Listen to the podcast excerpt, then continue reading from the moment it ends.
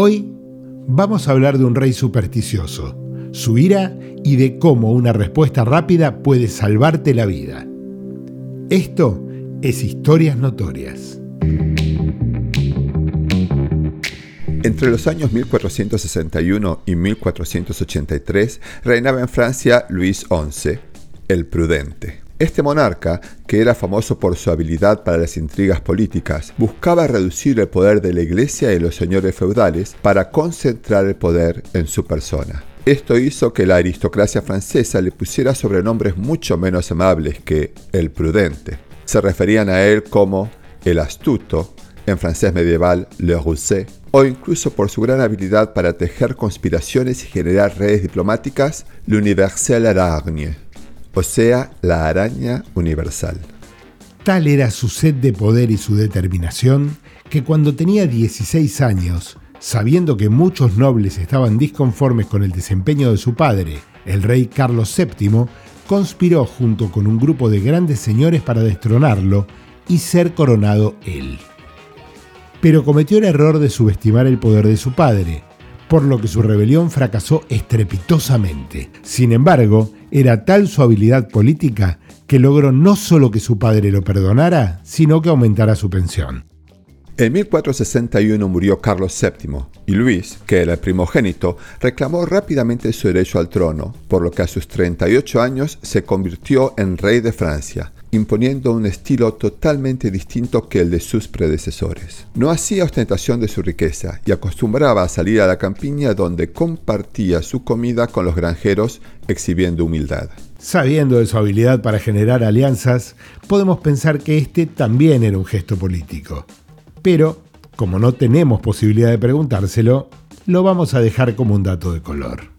Entre sus logros podemos destacar haber conseguido el fin de la Guerra de los Cien Años con un balance positivo para Francia, ya que recuperó los terrenos dominados por Inglaterra que llegaban incluso al control sobre París. Su habilidad como gobernante hizo que la economía floreciera y las fronteras francesas se expandieran casi hasta los límites actuales, por lo que Luis XI es reconocido como uno de los mejores reyes de Francia. Al igual que muchos soberanos de la época, uno de los puntos débiles de Luis era su superstición. Estaba convencido que en las estrellas estaba escrito su destino, y una lectura apropiada de los astros le permitiría tomar decisiones que lo llevaran por buen camino. Y esto nos lleva al segundo personaje de nuestra historia, el astrólogo Martius Galeotti. Galeotti, si bien era italiano, había sido secretario del rey Matías de Hungría y tutor de su hijo. Más tarde, en su escrito de incógnito vulgo, que planteaba las dudas del hombre común, decía, obtendrá la salvación aquel hombre que viva de acuerdo al sentido común y las reglas de la naturaleza. Esto fue declarado herejía por la Iglesia, que consideraba que la única salvación posible era a través del cumplimiento de las reglas de la Iglesia. Por este motivo, terminó preso en Venecia, pero gracias a sus influencias y definitivamente a su habilidad dialéctica, logró que el Papa Sixto IV le diera la libertad. Una vez liberado, dejó Italia y llegó a Francia donde terminó siendo astrólogo personal de Luis XI. Se cuenta que Luis lo consultaba sobre cada hecho importante y tomaba muy seriamente sus predicciones. Walter Scott cuenta en su novela histórica llamada Quentin Durval que ante la necesidad de tomar una decisión respecto a un súbdito que no parecía apto para una tarea, Luis contestó, he hecho que Galeotti haga su horóscopo y me he enterado por su ciencia y por mis propias observaciones que en muchos extremos este joven arisco tiene su destino bajo la misma constelación que el mío. La gente de la corte sabía bien que Luis prestaba mucha atención a la astrología y se abstenían de opinar en contra de esta forma de tomar decisiones. Luis se había casado dos veces y había tenido ocho hijos con su segunda esposa y otros siete con alguna de sus numerosas amantes. Pero de todas estas amantes, su preferida fue Marguerite de Sassenage. Tanto es así que las tres hijas que tuvo con ella fueron legitimadas. Un día, Galeotti predijo la muerte de la favorita y una semana más tarde fallecía Marguerite.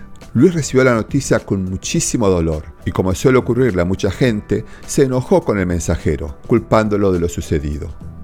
La gran diferencia entre Luis XI y la gente común es que él, además de vengativo, tenía poder y decisión sobre la vida de sus súbditos, por lo que mandó a llamar de inmediato a Gagliotti.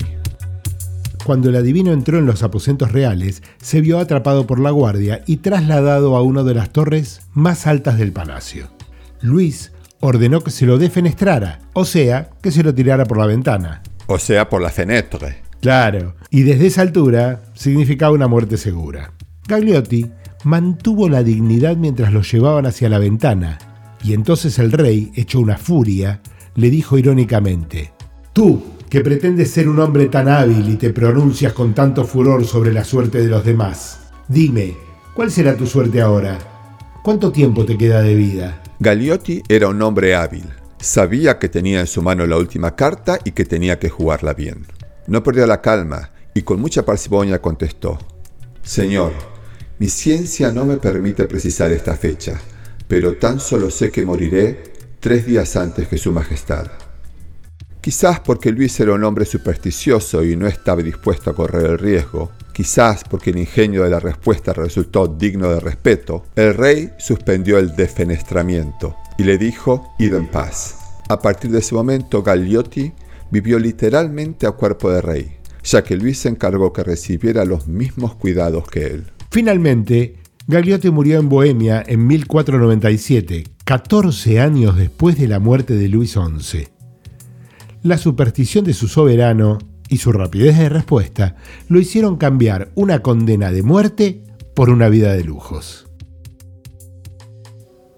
Soy Daniel Pombo. Yo, Pablo Toronto. Y esto es Historias Notorias. Esta y otras historias que no nos contaron la podés escuchar en Spotify, Google Podcast, Apple Podcast o en tu plataforma preferida. Si querés enterarte de qué trata el próximo episodio, seguinos en Instagram y Facebook.